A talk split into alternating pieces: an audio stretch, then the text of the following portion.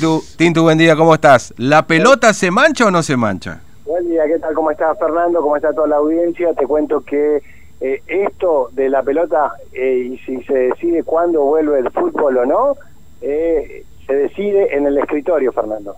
al mejor estilo Comebol. Se sí, tal cual. así como uno lo, lo, ve siempre en algunos programas de deportes, bueno, están esperando eso, ¿no? Bueno, yo estoy con uno de los propietarios que estuvo ayer en la reunión de todos los dueños de cancha de Fútbol 5 acá de, la ciudad de Formosa, Fernando. Estamos hablando de Hugo Mieres. Eh, Mieres, buen día. Bueno, cuéntenos eh, eh algunos pormenores de esa charla que tuvieron entre todos los dueños de cancha. ¿Qué tal? Buen día. Sí, buenos días, Tintu. Gracias por la entrevista. Gracias por la radio también. Y bueno, lo que les puedo decir es que nos reunimos, éramos más o menos unos 14, 15 propietarios, y, pero también estamos en contacto permanente con todos los propietarios de las canchas del interior de la provincia, porque hay mucho, muchas canchas también en el interior esperando eh, que se abra la, el fútbol para poder eh, recuperar algo de lo que se viene perdiendo permanentemente y no llegar a la situación extrema de que tener que cerrar la cancha y bueno, y se pierde todo, se pierde empleo, se cierra una pequeña pymes o emprendimiento familiar y bueno, estamos esperando que tomen una decisión. Ayer nosotros lo que dijimos era que íbamos a presentar una nota con todos los protocolos que vamos a hacer para prevenir cualquier eventual situación porque es verdad, tenemos, también somos realistas que la situación en el país está fea. Eh, en la provincia, gracias a Dios, estamos muy bien, no hay el virus circulando, entonces yo creo que eso es importante para que nos den una oportunidad también a nosotros, como le dieron a otra oportunidad a otros lugares de esparcimiento, como la Una Oca, como la Plaza, como el Paraíso de los Niños, o sea, son lugares que hay mucha gente los fines de semana y nosotros somos 10 personas que juegan una hora. Y la idea es la siguiente, más o menos, si me le explico. Eh, es una hora de fútbol, media hora no, en esa media hora se sanitiza todo el lugar de vuelta, se hace una pulveración total, a la siguiente una hora, después media hora no de vuelta, eh, y se toma todas las precauciones.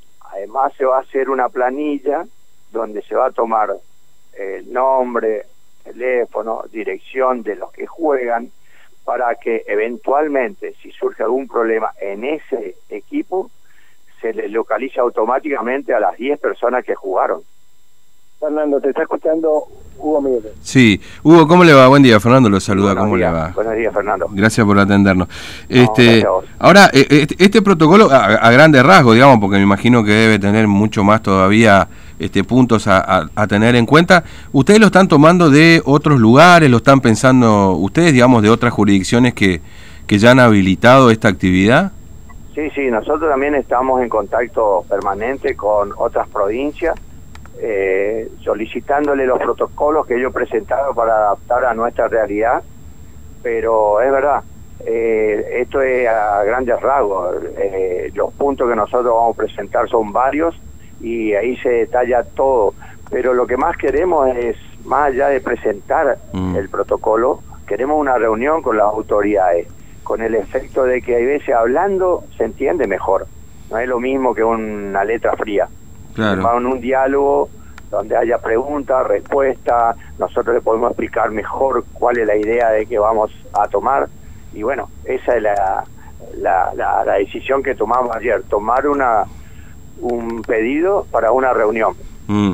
Eh, ¿Son entre 15 canchas más o menos en la capital o hay más? Y no, llegaron ahí mucho más. Mucho más. Mucho más. Hay alrededor de entre 20 y 25 canchas aproximadamente que hoy están sufriendo esta situación de estar cerrada mm. y la pérdida económica es importante. Eh, por no por estar trabajando, pero si se cierra, si se cierra es mucho peor porque se pierde un capital muy importante claro. de que se invirtió.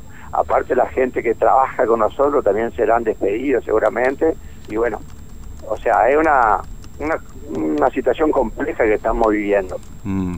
Sí, sin duda, porque además, este, claro, la infraestructura ustedes la tienen que poner, digamos, la infraestructura puede quedar, pero obviamente esa infraestructura también hay que sostenerla, digamos, hablando de la infraestructura en general. Después, por supuesto, habrá otros gastos que, tendrán, como el tema de los de los empleados, pero bueno, hay una inversión que se hizo en este sentido, digamos, como para poder sostener, ¿no? Sí, hay dos puntos en ese sentido. Mm. La primera es la inversión que se hizo, que es importante. Eh, construir hoy una cancha eh, sale mucha plata, mm. pero aparte de eso, si la cancha está cerrada, se deteriora más que cuando está en funcionamiento, porque el césped es sintético que mm. cuando le agarra mucho sol y no tiene así que contacto o cosas como la gente, no le podemos, o sea, se deteriora mucho.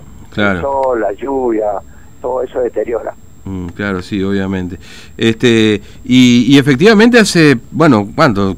Seis meses que no están sin trabajar, ¿no es cierto? ¿Cómo se están sosteniendo ahí? ¿Con crédito? ¿Cómo la están llevando? Bueno, nuestro sector no tuvo ningún tipo de asistencia. Lo único que nosotros pedimos es trabajar, eh, porque pensamos en dos cosas. Mm. Que a nosotros nos interesa trabajar por nuestra situación económica, por la situación de nuestros empleados también, pero también teniendo en cuenta la gente que quiere quiere un esparcimiento, quiere jugar al fútbol. Y fíjese que en este momento, no, por ejemplo, hablábamos nosotros ayer y todos tienen el pedido de cancha, prácticamente tenemos todos ocupados los horarios. No sé mm. cómo vamos, cómo vamos a hacer, vamos a trabajar hasta las 2, las 3 de la mañana, porque la gente está ansiosa de jugar. Y eso seguramente sabrán nuestras autoridades también, inclusive el gobernador, que él es un futbolista, le gusta mucho el fútbol, mm. hay varios autoridades de nuestro gobierno que le gusta, el presidente de la liga sabe lo que es estar cerrado una institución como la Liga Formación de Fútbol y todos los clubes que están esperando también que se abra. Y bueno, esa es nuestra situación, pero respetamos también la decisión de las autoridades, obviamente. Mm. Ahora, eh, ¿calcularon más o menos cuánta gente entre estos 14, 15 dependen, digamos, de, de estas canchas de fútbol, es decir, cuánta entre empleados, por supuesto la familia, porque a lo mejor hay una familia también detrás. ¿Hicieron ahí un cálculo entre toda la gente que se juntó ayer? Lo que nos juntamos ayer fueron los propietarios nomás, o mm. sea, alrededor de 14, 15 creo que éramos. Sí. Pero en realidad eh, hay dos tipos, hay algunos que son emprendimiento familiar, claro. donde toda la familia trabaja, son 5, 6 integrantes, y en otros casos que hoy están sin trabajo esa misma gente, porque dependía exclusivamente de eso. Claro. Hay otros que son emprendimientos empresariales también, eso sí tienen varios empleados. También funcionaba la cantina, que tenía otro empleado. Mm. Eso, bueno, hablando de la cantina, no va a haber más cantina, esa es una de las ideas, no va a haber mm. tercer tiempo, se termina el partido, cada uno a su casa, media hora de descanso para poder trabajar en la cancha y eh, otro partido. Claro, claro.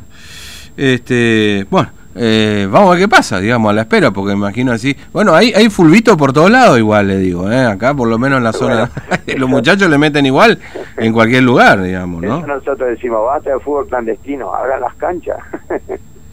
y sí, porque hay fútbol clandestino. Imagínense que en dos ocasiones acá le este, le llevaron los arcos a los muchachos para que paren de jugar, digamos así. sí, le secuestraron el arco, o sea, la policía le secuestró, una cosa increíble.